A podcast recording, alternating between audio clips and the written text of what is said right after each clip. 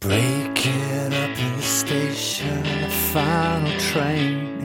I don't even know if I'll ever see you again. 黄九养了一只哈士奇，名字叫哈哈。今天走丢了，黄九很着急，就在小区里一边找着一边喊着狗的名字，哈哈哈哈哈哈哈哈。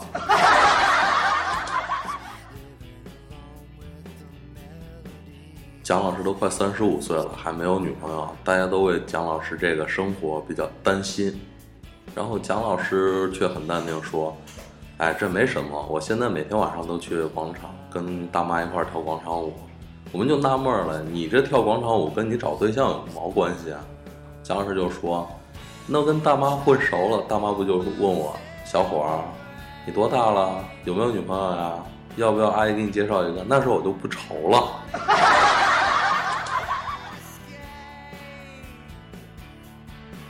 那年广九刚来一蒙工作，觉得薪水还挺不错的，就向小伙伴们吹牛说不买车就不回家了。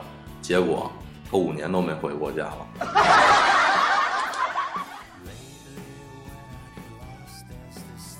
那天跟李总到过外地出差，晚上吃完饭觉得无聊，李总就问我附近有什么地方可以运动一下。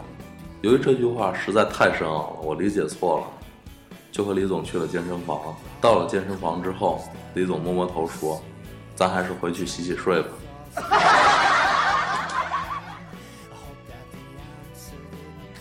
说说广九这同学吧，长相一般，初次见面给人的印象绝对属于那丑爆了的那种。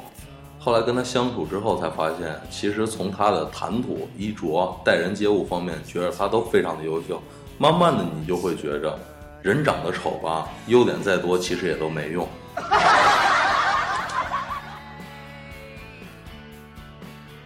那天李总出去喝酒，没一会儿功夫，他的宝贝女儿就用钢丝球把他的爱车全擦了个遍，为了就是暑假一篇作文，帮爸爸干家务。现在这闺女正在鬼哭狼嚎呢，这画面太美，我实在不敢看了。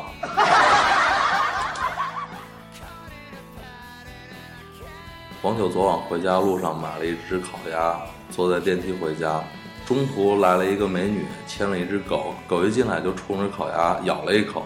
当时黄九很纠结，对美女说：“妹子，你看你的狗吃了我的鸭子，你说怎么办嘛？”姑娘也很尴尬，低着头对狗说：“宝贝儿，你怎么能随便吃人家东西呢？快，快谢谢叔叔。”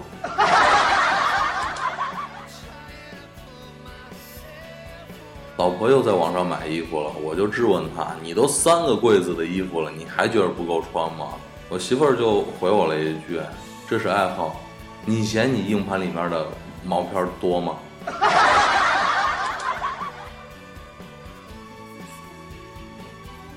办公室里，女同事正在聊天，一个妹子说：“我们女人就喜欢看爱情片，男生就爱看枪战片。”黄九在旁边默默说了一句：“你们说的不就是一种类型吗？”